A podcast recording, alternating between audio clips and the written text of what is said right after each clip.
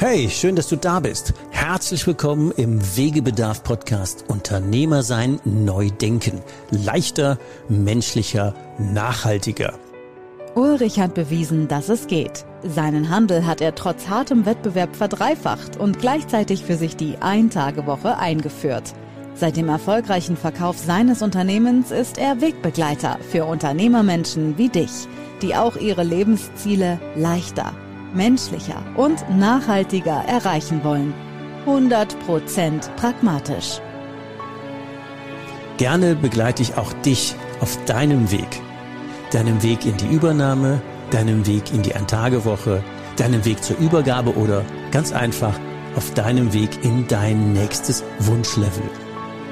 Ich sag's mal so, lieber barfuß am Strand als Anzug im Hamsterrad. Fühl dich eingeladen.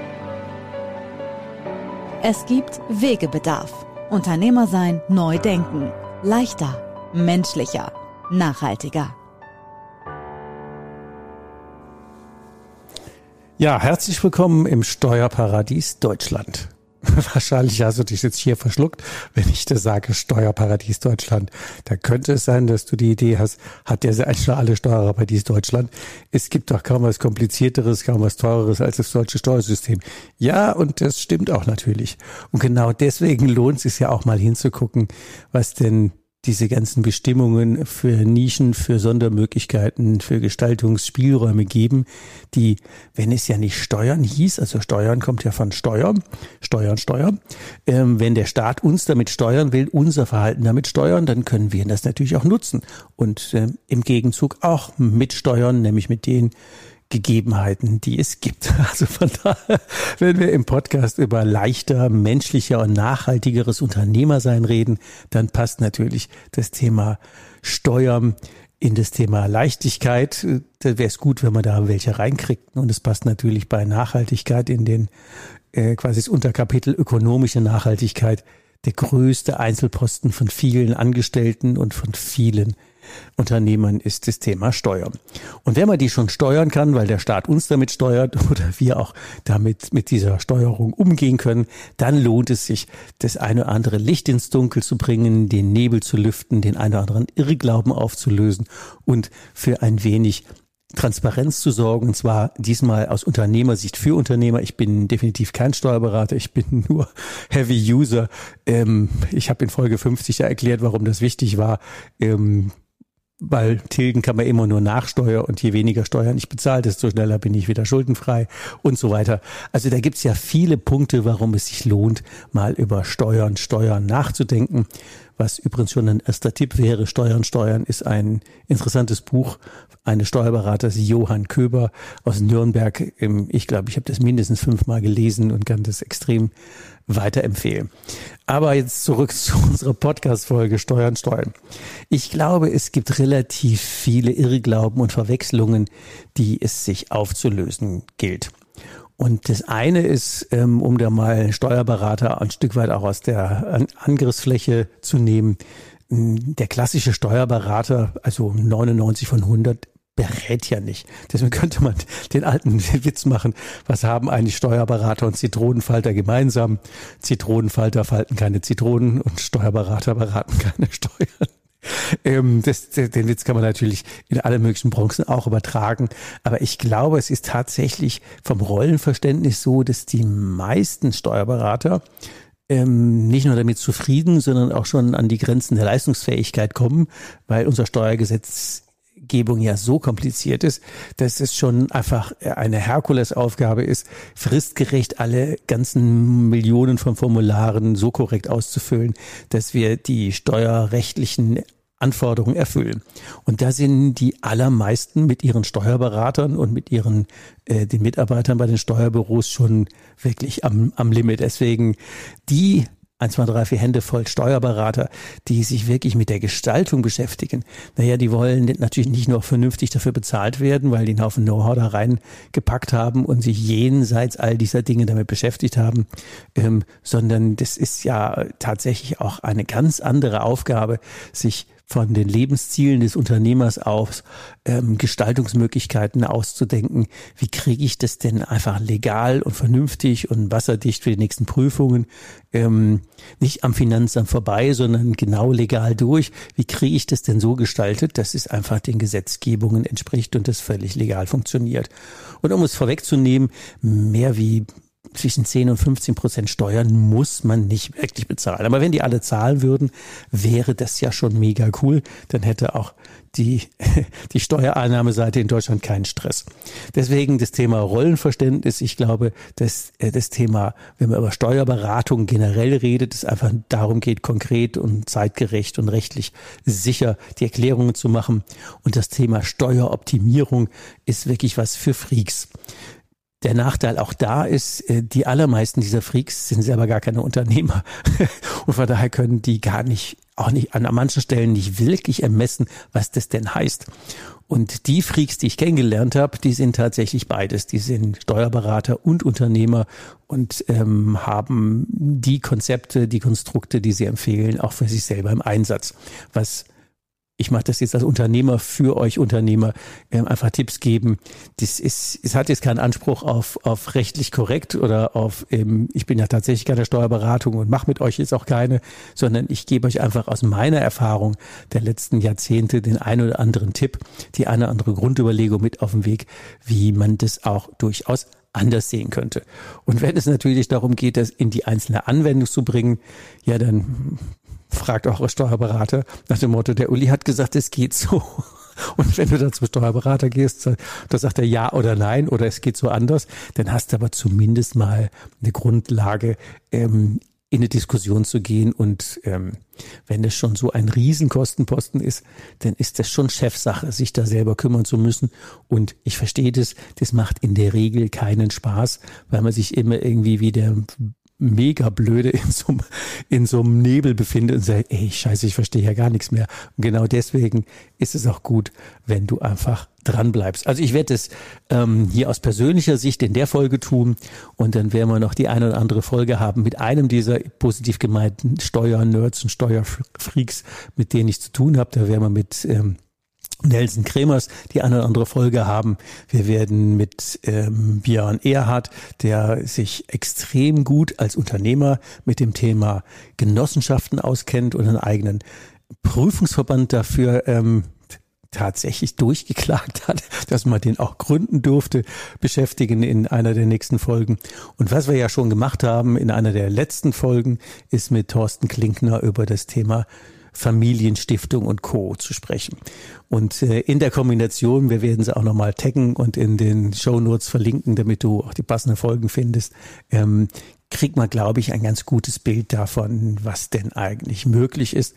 Und ähm, ich rede jetzt nicht über Konzerne, sondern über Menschen so wie du und ich, so ganz normale One-Man-Shows, die zwischen sechs und siebenstellig Umsatz laufen und ähm, ja, das ist nix für Mega-Reiche. Das ist für Leute wie du und ich, die vernünftig ihre Arbeit machen und am Ende gerne nicht nur für die Steuerlast, sondern auch fürs normale Leben leichter, menschlicher, nachhaltiger arbeiten würden. Also, grundsätzlich ist es ja völlig, völlig, völlig okay, dass wir unsere Steuern zahlen. Es muss halt nur nicht so viel sein. 15 Prozent sind völlig in Ordnung. 50 Prozent halte ich persönlich für Enteignung. Aber das ist eine persönliche, subjektive Angelegenheit. Ähm, Über das Buch von Johann äh, Köber hatte ich schon gesprochen. Steuern, Steuern. Die eine oder andere Buchempfehlung werde ich auch noch in die Show Notes packen. Also zum Beispiel von einer anderen Steuerberaterin von Nadine Abraham, äh, wo deine Kohle verbrennt. Auch ein tolles Buch. Da gibt's schon einen Haufen ähm, Spezial-Know-how. Immer aus Steuerberatersicht. Aus Unternehmersicht gibt's da nicht so viel. Ach, übrigens. Steuerparadies Deutschland. 95 Prozent der weltweiten Literatur über Steuern stammt aus Deutschland. Wir machen das wie immer mega gründlich. Das heißt natürlich, wenn wir, weil wir alles ja gerecht und super korrekt abwickeln wollen, das heißt natürlich, dass wir viele Dinge nicht einfach, sondern kompliziert machen und dass es natürlich dafür Millionen von Regelungen gibt. Und zwischen diesen ganzen Nebelbomben, die man ja so sehen kann, ist es natürlich auch ein Segen, weil überall dazwischen gibt's ja wilde Nischen, die irgendeiner mal für irgendwas gewollt hat und die ja immer noch völlig legal einfach da sind und die wir, wenn wir uns denn auskennen, natürlich für unsere Lebensziele nutzen können. Und bei Steuerberatern habe ich immer wieder erlebt, eben ob das jetzt in den Unternehmergesprächen mit der Bank oder direkt ist, dass wenn man sie direkt fragt, du geht denn das so oder so, dann haben die eine Antwort. Ähm, für eine aktive Gestaltung fällt es natürlich, zumindest in meiner Wahrnehmung, den Steuerberatern schwer zu sagen, wenn man jetzt anfängt, aktiv zu gestalten und ich unterstelle das mal so, und man kriegt dann plötzlich im Finanzamt so einen roten Punkt auf die Akten. Und alle Unternehmer, die man da in der Gestaltung hat, werden jetzt besonders hart geprüft, dann ist das natürlich für den Steuerberater jetzt auch kein Zuckerschlecken, wenn man sich da, ähm, es gibt ja phänomenale Finanzämter, ähm, die dann anscheinend tatsächlich den Fokus darauf lenken zu sagen, oh, dessen Mandanten gucken wir uns ja mal besonders an. Und deswegen verstehe ich auch die Zurückhaltung vieler Steuerberater, die sagen, nee, nee, ich halte da den Ball mal flach, ich mache das, was notwendig ist, aber so aktiv an Dingen drehen, da halte ich mich zurück. Und das ist natürlich für uns Unternehmer, die den ganzen Tag arbeiten, ziemlich doof, wenn das so eine ähm, durchgängige Schonhaltung ist, weil die Finanzämter unterstellen ja auch immer sofort, man ist ja Steuerbetrüger oder irgendwas anderes, dass sie die Gesetze dafür gemacht haben, die wir einfach nutzen, das oder die die Vollstrecker sind für die Gesetze gemacht haben, die der Staat gemacht hat. Jo, da kann ich jetzt persönlich nichts dafür, aber wenn wir uns an die gesetzlichen Regelungen halten, was soll denn da schlimm sein? Da muss man doch nicht gleich immer in den Verbrecherstatus zurück.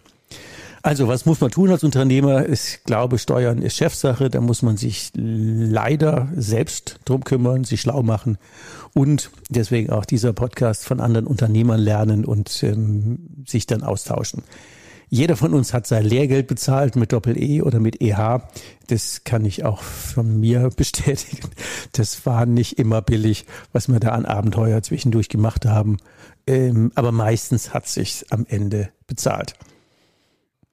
Deswegen will ich in diesem Podcast mit euch einfach ein paar Dinge klären, ein paar Denkmuster in Frage stellen, ein paar, wie würde man so schön sagen, Live-Steuerhacks geben und zu sagen, so aus der Praxis für die Praxis, wie habe ich verschiedene Sachen gelöst, wie weiß ich von anderen Unternehmern, dass die gewisse Aufgabenstellungen gelöst haben und dann ganz so nach und nach im Laufe der Serien einfach für dich rausgucken, welche Tipps du natürlich wie immer umsetzen magst. Es gibt da Tonnen von Büchern, Kurse, Seminare, ähm, aber das kostet ja immer einen Haufen Zeit und einen Haufen Geld, sich da rein zu versetzen und ähm, am Ende dann auch die richtigen Entscheidungen zu treffen. Also mehr wie Tipps und dann nachher in die einzelne Umsetzungsanwendung gehen, kann man ja gar nicht. Fangen wir mal mit einem Grundsatz an. Und ich gebe ihm mal einen Titel, der sagte, muss ich denn den Safe besitzen oder reicht es, wenn ich den Schlüssel zum Safe habe? Was ich damit meine, ganz viele Unternehmer glauben, warum auch immer, dass sie in ihrem Unternehmen erstmal viel Geld verdienen müssten, dann im Unternehmen versteuern, privat natürlich die Entnahmen und ihr Gehalt auch, und dann aus dem Privaten ganz sicher ähm, ihr eigenes Vermögen aufbauen, getrennt von der Firma. Das ist ein relativ teurer Spaß, weil man dann für jeden Euro, den man am Ende übrig haben will, natürlich mindestens zwei verdient haben muss. Also eigentlich ist alles doppelt so teuer, kommen wir aber gleich noch drauf, wie wenn man es anders gestalten würde. Und ähm, der Trugschluss ist ein doppelter. Der ist nämlich zum einen ähm, Vermögen, das man besitzt, ist ja nicht gleich sicher. Als Unternehmer ist man ja mit ganz vielen Dingen als Gesellschafter, Geschäftsführer persönlich in der Haftung, ob man das jetzt will oder nicht. Also das, was auf der privaten Seite steht, ist nicht, ist nicht safe.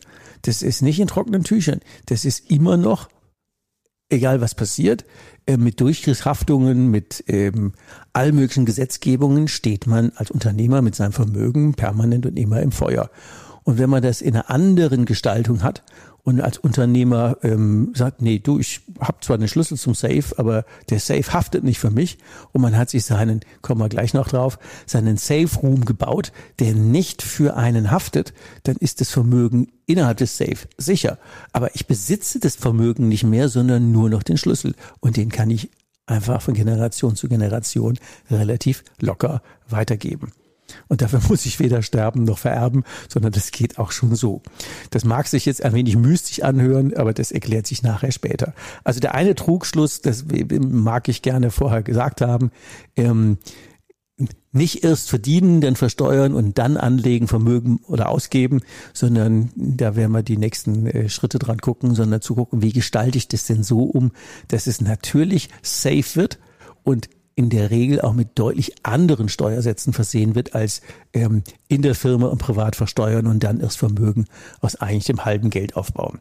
Es wird sicherer und es wird ähm, deutlich effektiver. Und dazu mag ich ein paar grundsätzliche Überlegungen mit euch tun. Auf ein Wort. Die nächste Grundüberlegung, die heißt äh, Faktor 3 für alles.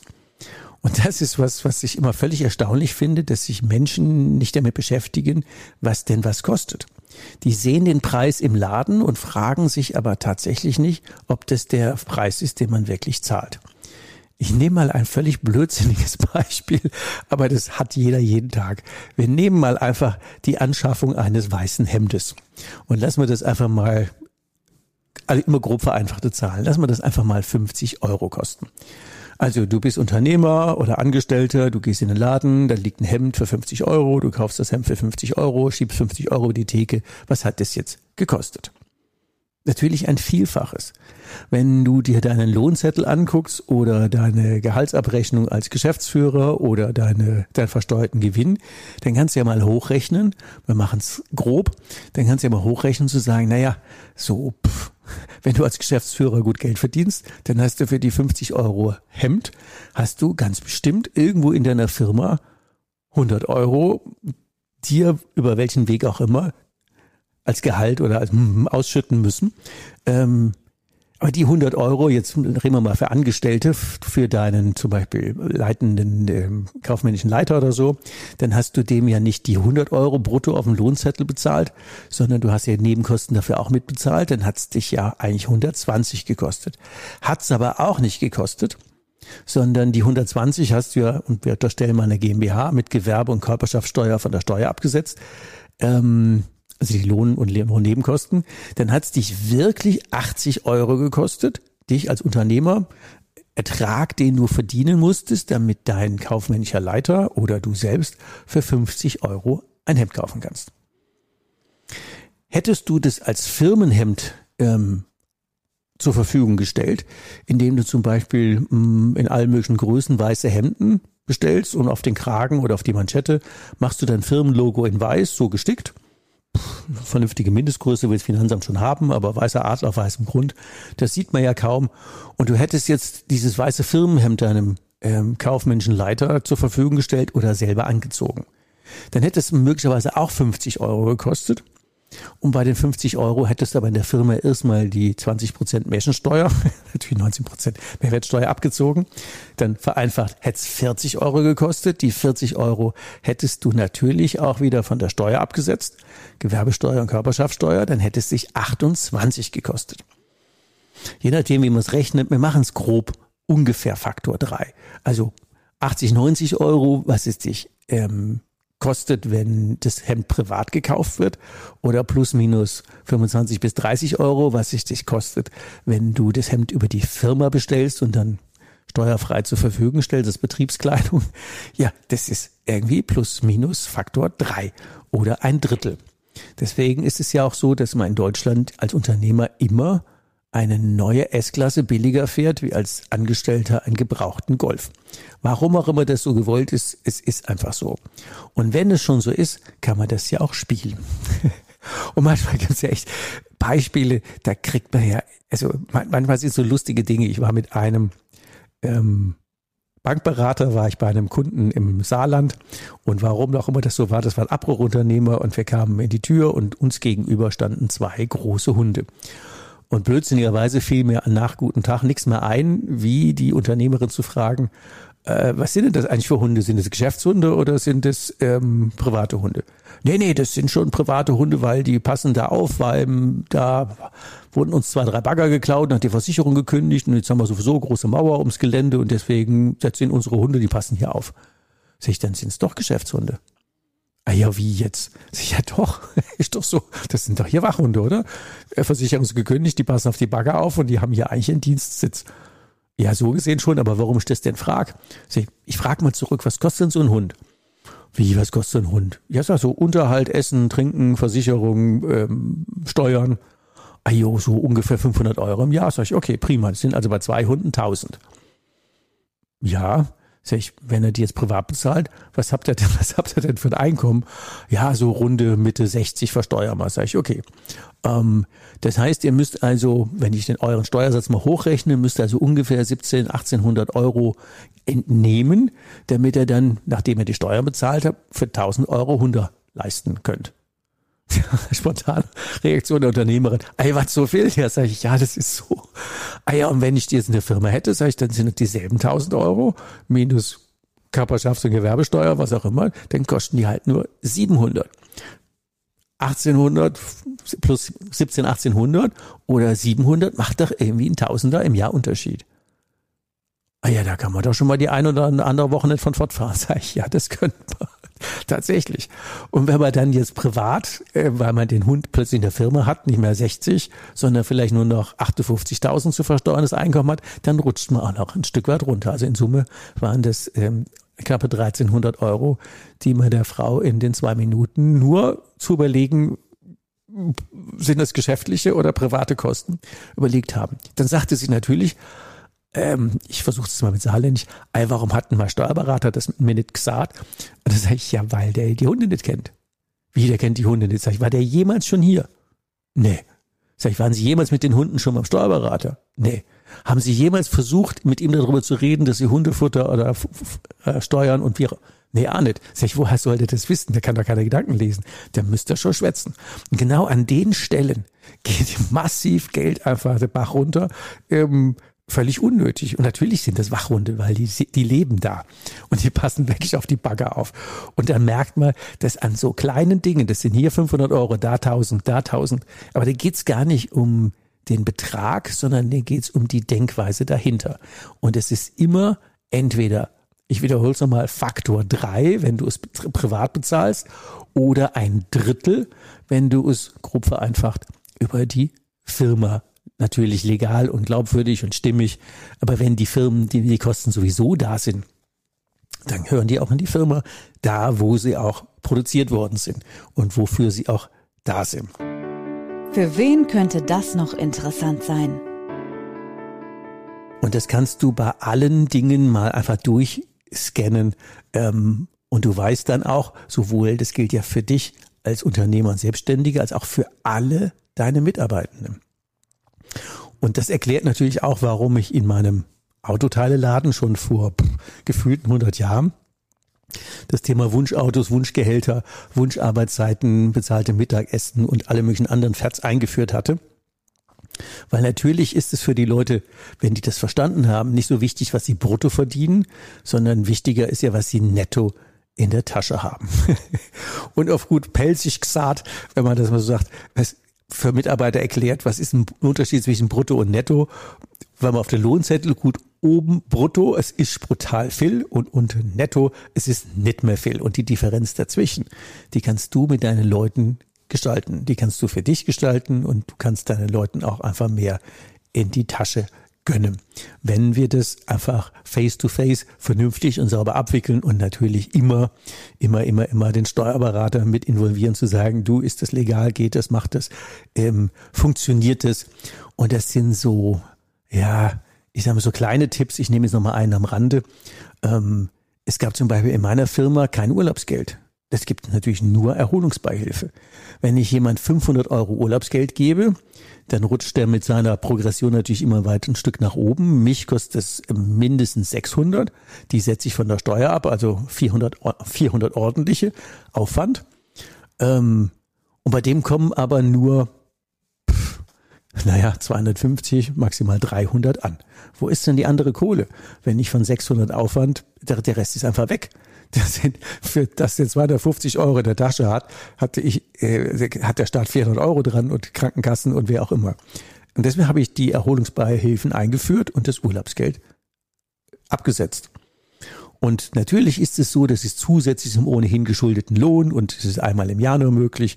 Aber für eine vierköpfige Familie kannst du 364 Euro einmal im Jahr als Erholungsbeihilfe zahlen. Gerne natürlich on top. Und die 364 Euro setzt du von der Steuer ab, und zwar zu 100 Prozent.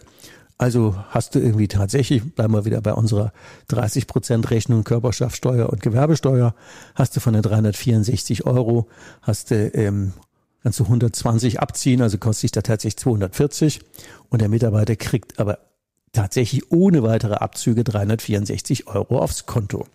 Sieht aus wie, bleibt Geld übrig, könntest du noch was mitmachen und den Leuten noch irgendwas stiften. Ähm, einmal im Jahr eine nette Party geben oder sowas.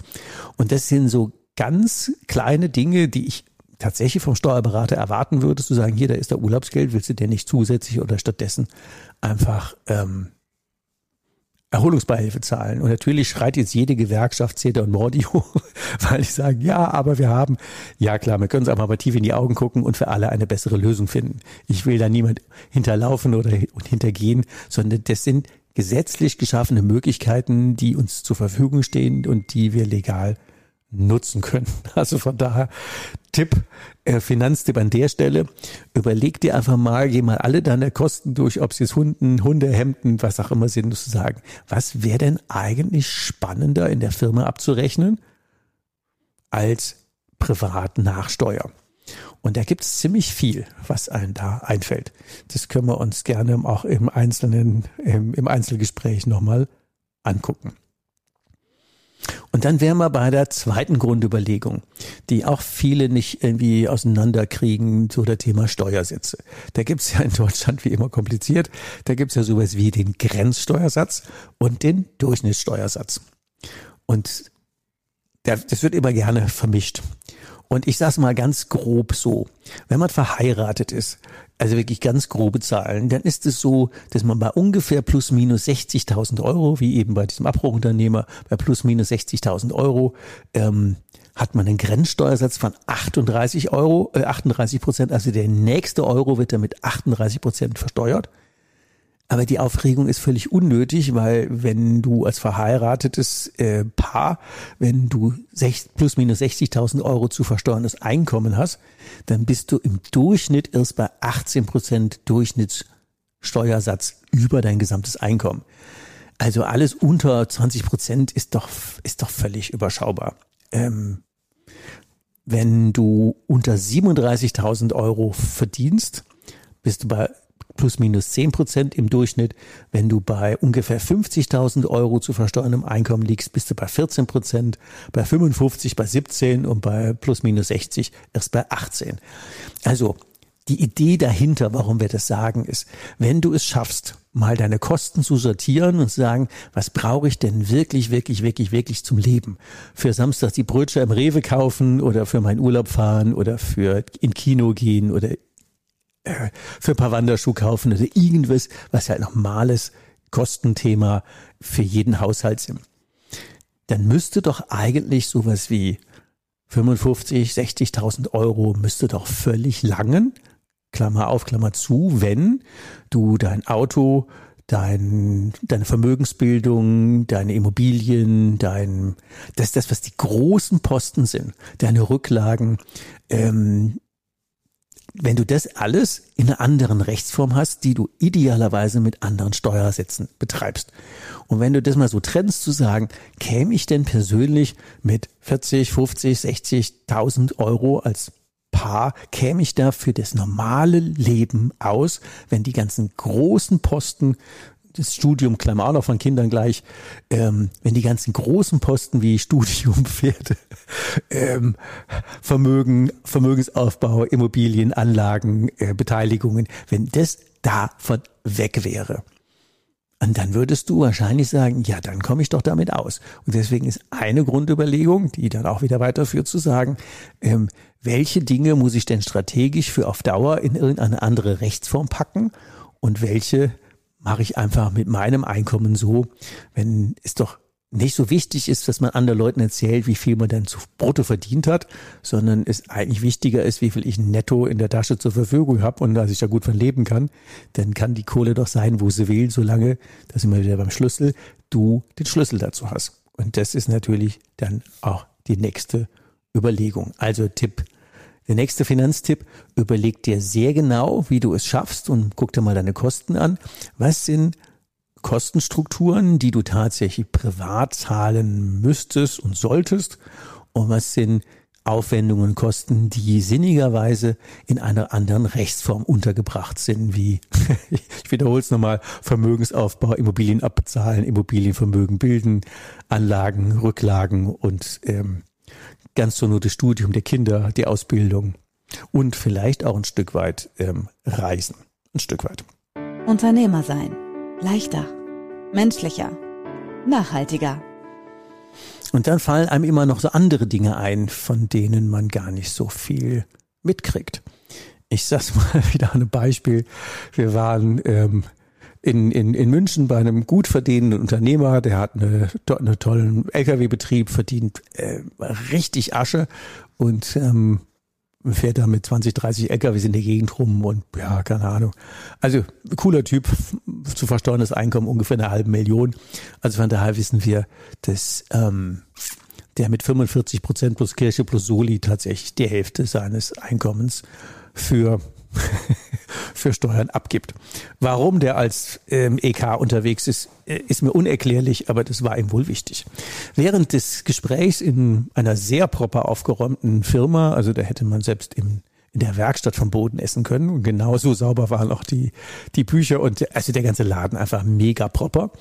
Und zwischendurch erzählte er dann mit großem Stolz, dass seine zwei Jungs 15 und 16 Jahre alt oder 14 und 15, aber so um die Ecke, dass die schon so viel Spaß an den LKWs haben, dass die samstags schon mit äh, an den LKWs schrauben. Dann habe ich ähm, kurz auf den Berater geguckt, zu sagen, wird er was sagen oder wird er nichts sagen? Nee, war so nicht so seine Welt. Und dann habe ich mich mal kurz eingemischt und habe gesagt, ähm, Sie, kurze Frage, haben Sie die Jungs schon angemeldet? Wie jetzt, bei was? Ja, es gibt so zwei Gründe. Der eine ist ein so Must-Have und der andere ist so ein, so ein Nice-to-Have.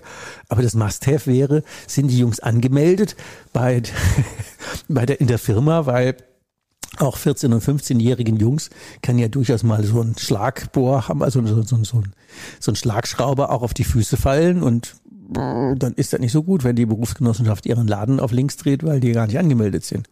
Dann ist er völlig erschrocken. Ja, oh scheiße, da haben wir gar nicht dran gedacht. Ja klar, das müssen wir machen, das ist total wichtig. Ähm, nee, das war so irgendwie im Lauf, der hat eigentlich gar nicht dran gedacht.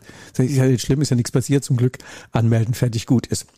Ja, aber wie soll man die dann anmelden? Dann habe ich gesagt, naja, ähm, kommt drauf an, wie viel die arbeiten, aber tun wir mal so, als würden wir das mal, ähm, machen wir mal gibt da eine andere Gestaltung, aber nehmen wir mal eine sehr einfache. Wir melden die einfach für 450 Euro im Monat an. Er guckt er mir mit großen Augen an, sag ich, oh ja, wie rechnet sich das? Das ist relativ einfach. Sag ich, wenn Sie die für 450 Euro anmelden, plus Knappschaft, haben so ungefähr 600 Euro Aufwand. Bei Ihrem Grenzsteuersatz sind es denn 300 Euro tatsächlich, die Sie in der Firma an Ertrag verdienen müssen, nach Steuer. Und dafür haben Sie aber auch nach Steuer 450 Euro bei jedem der Jungs auf dem Konto. Äh, das wäre ja ziemlich geil. Sag ich, ja, stimmt. Das ist ein ziemlich geiler Hebel. Ja, und jetzt sag ich, naja, also bis zum Studium haben Sie ja noch vier, fünf, sechs Jahre. Je nachdem. Vier, fünf Jahre. Nehmen wir mal fünf. Mhm. Und sag ich, und dann, ja, so ein Studium, was kostet das? Ja, zwischen 35.000 und 50.000 Euro. Das heißt, bei Ihrem Grenzsteuersatz, also 100.000 pro Kind. Ja, das stimmt.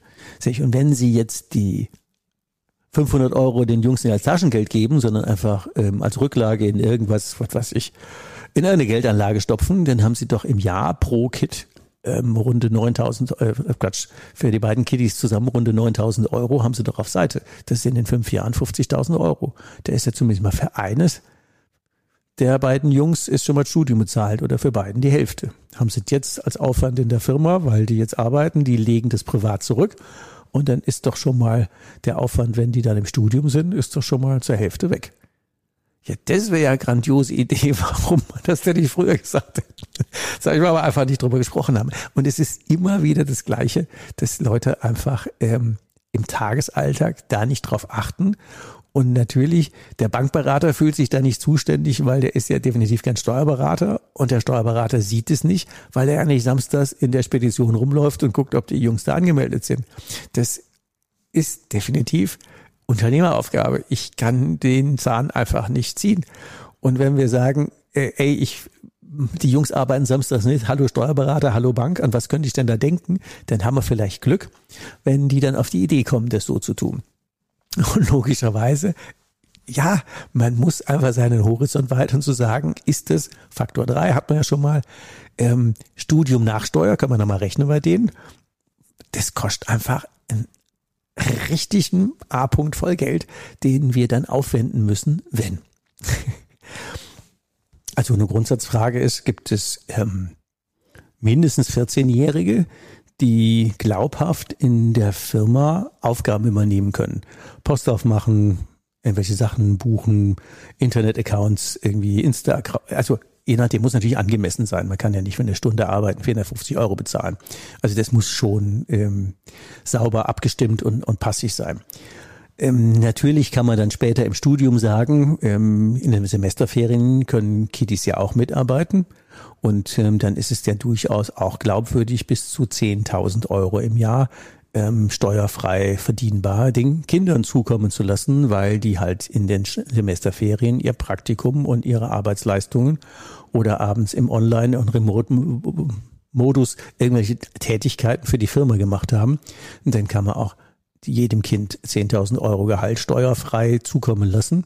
Ähm, das ist ja schon mal auch kein Ding und damit wäre das Studium über Mitarbeiten auch bezahlt. Und was ich zumindest auch sinnvoll finde, ähm, das habe ich zumindest mit meiner Tochter so gemacht, sie ist an allen Strukturen atypisch still beteiligt, das heißt, dann darf ich es aber nicht mehr beschäftigen. Ähm, macht auch gerade keinen Sinn, weil das von den Arbeiten nicht ähm, passen würde. Aber weil sie atypisch still beteiligt ist und nicht bei mir angestellt in irgendeiner Form, ähm, habe ich dann selbst in der GmbH und in der Familienstiftung, ähm, die gelten dann steuerlich als Personengesellschaften und damit habe ich dann zweimal 24.500 Euro Gewerbesteuer-Freibetrag. Das spart mir also dann auch ungefähr 4.500 Euro pro Firma pro Jahr an Gewerbesteuer. Und das ist natürlich auch ein netter Trick. Da muss man auch erstmal seinen Steuerberater zubringen oder drauf äh, den, den Tipp ähm, kriegen lassen, zu sagen, was mache ich denn mit meinen Kindern sonst Sinnvolles, wenn die jetzt nicht bei mir arbeiten können, kann ich das irgendwie sonst wie nutzen. Und das ist zum Beispiel eine gute Alternative. Und wenn sie ganz klein sind, je nachdem, wie in welchem Bundesland man wohnt, ähm, das Thema vorschulische Kinderbetreuungskosten, so heißt das, glaube ich, im Fachbegriff, ähm, ist so, dass die Firma die natürlich für alle gleich zu 100 Prozent übernehmen darf, äh, wenn es keinen Betriebskindergarten oder andere Dinge gibt. Und so ein Kindergarten kostet ja durchaus auch mal locker 300, 400 Euro oder bei zwei Kindern auch schon mal 500, 600 Euro, die, wenn die Firma das nach gewissen Gleichheitskriterien allen Mitarbeitern anbietet, ähm, natürlich auch zu 100 Prozent steuerfrei ähm, den Mitarbeitern bezahlbar ist. Das kann man durchaus auch argumentieren für alle möglichen ähm, Vergütungsmodelle, die denn dazu ähm, einfach, wo man sich vereinbaren kann, zu sagen, du, ich zahle das jetzt drei Jahre oder sechs Jahre, bis das Kind eingeschult wird. Ähm, das ist ja ein Haufen Kohle. Ähm, und dafür verzichte mal auf die eine oder andere Lohnerhöhung bis dahin, aber da hast du es netto und dann reden wir dann wieder drüber. Das kann man ja bei kleinen Firmen sich in die Augen gucken, die auch irgendwie vereinbaren. Muss natürlich ähm, immer im Rahmen der Möglichkeiten sein. Und das ist vom Aufwand her tatsächlich sehr gering, was man da an ähm, außer dem Kostennachweis für den, für den Kindergarten oder den, die Vorschule ähm, muss man fast nichts tun, außer zusätzlich zum Gehalt ausweisen. Also das ist tatsächlich relativ easy, was man da an Aufwand hat. Das sind alles so nebenbei Lifehacks, die ähm, finde ich, sich extrem zusammensummieren. Und ähm, da muss man einfach durch sein Leben gucken, was ist mit Kindern, mit Urlaub, mit, mit, mit, mit. Ähm, welche Gestaltungsmöglichkeiten hat man da, um, um das dann gesetzlich legal wieder so einzutüten, dass es für alle passt. Das wäre noch wichtig. Bevor wir nachher noch zu komplexeren Formen kommen, mag ich noch einen Finanzhack loswerden, der sehr, sehr gerne vergessen wird und ähm, der ja eine spannende Konstruktion ist. Wir wissen ja grundsätzlich, dass ähm, getilgt werden, ob eine Ferienwohnung, ein privates Haus oder andere Dinge, tilgen kann ich ja immer nur nach Steuer. Wir hatten eben ja schon Faktor Vor- und Nachsteuer, Faktor 3 und Co. Und ähm, ich mag mal eine äh, ja, live erlebte Geschichte dazu erzählen. Wir waren wieder Bankgespräch mit einem Bankberater unterwegs bei einem sehr gut verdienenden äh, Bauunternehmer. Warum auch immer der als Einzelunternehmen auch auftrat. Jedenfalls wollte der das auch bleiben und hatte sich äh, eine sehr nette Ferienimmobilie an der Ostsee gekauft. Ähm, dritter Stock eines so einer Stadtvilla, so ein bisschen Penthouse-Charakter für ja ein bisschen über eine halbe Million. Während des Gesprächs, ähm, wie, wie dann auch diese ganze Finanzierung laufen sollte, habe ich dann die, den Berater gefragt, soll man da nicht noch ein bisschen die Steuer dran beteiligen? Ähm, der guckte aber so ein bisschen auf Teletubbies auf unendlich und hatte nicht verstanden, was ich meinte. Meinte, ja, Abschreibung und so. Ja, klar. Ich meinte ein bisschen mehr, aber weil die Zeit auch schon fortgeschritten im Gespräch war, habe ich gesagt, ist kein Ding, ähm, machen wir beim nächsten Mal. Auf dem Parkplatz habe ich äh, dann ihn und seinen Kollegen ähm, zusammengeholt und gesagt, ähm, jetzt mal so, vielleicht habe ich ja da was nicht verstanden, aber so mal so unter uns. Tilgen kann man ja immer nur nach Steuer. Das heißt, für die halbe Million, die der jetzt in den nächsten 20 Jahren bringen soll, muss der ja eine Million verdienen, die beim Finanzamt einfüllen, dann bleibt eine halbe Million übrig und die kann er dann tilgen. Beide Berater nicken und sagen, ja, okay, passt. Sag ich, hm, vielleicht ist es nicht so ganz üblich, aber und vielleicht auch nicht so ganz hip und passt auch vielleicht nicht so ganz ins Thema, aber so rein rechtlich, steuerrechtlich ist es doch so, wenn wir die Million auf die Zeit in den Rürup-Vertrag Basisrente einbezahlt hätten, könnte der doch leicht über 900.000 Euro von der Steuer absetzen und würde mit seinem Grenzsteuersatz, der Mensch verdient knapp unter 400.000 Euro, ähm, könnte er doch ähm, die 100.000 von der Steuer absetzen und würde ungefähr 450.000 Euro Steuern zurückkriegen oder gar nicht erst zahlen. Die könnte er doch cool tilgen. Dann hätte er einen Tilgungsvorsprung von 450.000 Euro gegenüber eurer Standardlösung. Der müsste euch doch die Füße küssen, vor allen Dingen. Die ist ja dann bezahlt, also dann haben wir, dann hat die Wohnung eigentlich 100 gekostet und nicht 500. Ähm, dann 550. Und wenn er dann auch noch bei einer Million einbezahlt, kriegt er so dicke Daumenmäßig zwischen dreieinhalb und 4.000 Euro Rente noch daraus, dann könnte der ja jeden Tag ein Sixpack Prosecco auf der wunderbaren Terrasse mit Blick auf die Ostsee trinken. Da haben sie dann geschmunzelt und gelacht, so sagen, ja, wäre ein cooler Deal. Und dann meinten die beiden, aber irgendwie wäre das doch komisch ähm, also da war noch ein Kollege von der Versicherung dabei und er sagte, ja, aber das ist doch Altersvorsorge. Und der von der Bank sagte, äh, ja, aber ich mache doch Finanzierung. Und ich, ja, genau, das Problem ist, dass ihr zu sehr in diesen Silos denkt. Und wenn ihr, wie wir Unternehmer, in Geld denken würden und nicht in Altersvorsorge und Finanzierung, dann würdet ihr erst auf die Idee gekommen sein, dass das ein mega geiler Deal wäre, ähm, einfach ein Jahr später mit der Tilgung anzufangen, also dann in den Rürup einzahlen, warten, bis die Kohle vom Finanzamt wieder da ist und dann in die Tilgung. Das Einzige, was wir also in der Finanzierung ändern müssten, wäre ein Jahr später mit der Tilgung beginnen. Das war schon alles. Und genau das ist natürlich für Leute, die jetzt, sagen wir mal, ähm, deutlich über 100.000 Euro zu versteuerndes Einkommen haben und in 42 und 45 Prozent Grenzsteuersätzen liegen, die würden natürlich ihre Steuersätze damit dramatisch reduzieren und Tilgungen dann plötzlich zu Vorsteuerveranstaltungen machen, weil der Gesetzgeber will ja, dass wir uns mit der Basisrente für die, für das Alter ja einen Puffer schaffen. Und natürlich, und das ist immer wahrscheinlich Klammer auf, Klammer zu, ja, aber wenn ich sterbe, ja, dann ist das Geld halt weg. Ähm, aber das kann man auch versichern. Kostet ein paar Punkte in der, in der Rendite, aber das macht genau nichts. Und wenn ich es beim Finanzamt einzahle und ich sterbe, ist das Geld auch schon immer weg. Da muss ich gar nicht versterben. Und genau das ist der Punkt, den die meisten Leute gar nicht sehen. Also jetzt nochmal bei dem in Zahlen. Der hätte tatsächlich eine Million aufwenden müssen über die 20 Jahre. Der Mann war Anfang 40, hat also wirklich noch locker Zeit gehabt. Eine Million aufwenden müssen, um eine halbe Million, 550.000 Ferienimmobilie abzuzahlen. Und ob das die private oder die Ferienimmobilie ist, ist völlig wurscht. Ähm, das kostet, wenn man das nach Steuerzahlen wirklich bei gut verdienenden Menschen das Doppelte.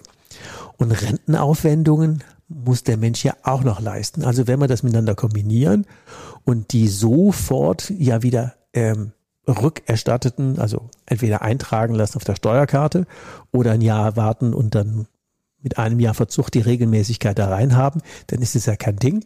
Dann hat er über dieselbe finanziellen Aufwand 450.000 Euro Tilgungsvorteil über Steuerrückerstattung und eine Basisrente in Höhe von dreieinhalb bis 4.000 Euro.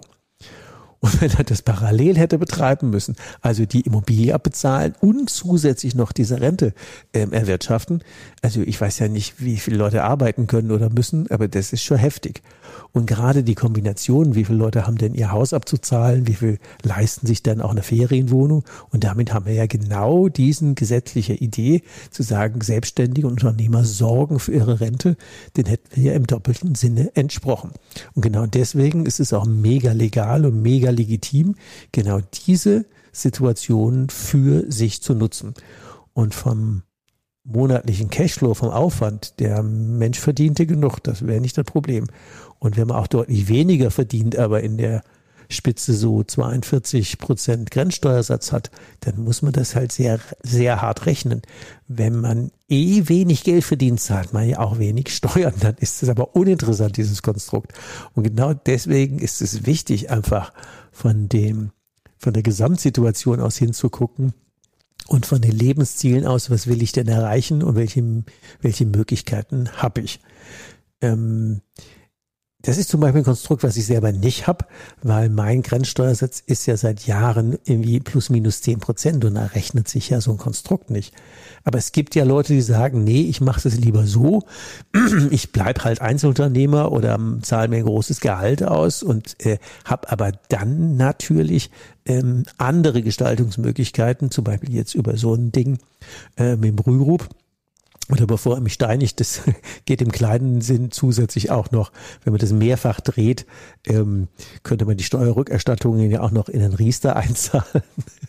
Und dann ähm, mit Rucksackverträgen und Co. auch nochmal zwei bis 4.000, na sagen wir mal ein bisschen über 2.000 Euro nochmal drehen und ähm, nochmal 900 Euro Förderung rauskriegen. Also die Rendite ist fast unendlich steigerbar und dann die Rückerstattung in die Tilgung packen. Ähm, aber das wird dann langsam zu kompliziert. Also ähm, das ist quasi so ähm, nochmal ein wenig überdreht, nur damit ihr wisst, was da alles geht. Wegebedarf. Ja, jetzt haben wir schon wieder Wegebedarf, nämlich die Entscheidung zu treffen, ob wir die Folge in einem Stück senden oder in zwei. Ich habe mich für zwei entschieden, deswegen haben wir jetzt eine Kreuzung und einen Wegestopp und machen jetzt eine Kunstpause und setzen unser Gespräch in Folge zwei dieses Podcast-Themas dann in der nächsten Woche fort. freue mich drauf, wenn du wieder dabei bist und äh, bis dahin dir eine gute Zeit genießt, deine persönliche unternehmerische Freiheit. Bis denn, tschüss. Du hast noch mehr Wegebedarf? Was brauchst du, um dein Unternehmersein leichter, menschlicher und nachhaltiger zu gestalten? Abonniere unseren Podcast, um keine Folge mehr zu verpassen.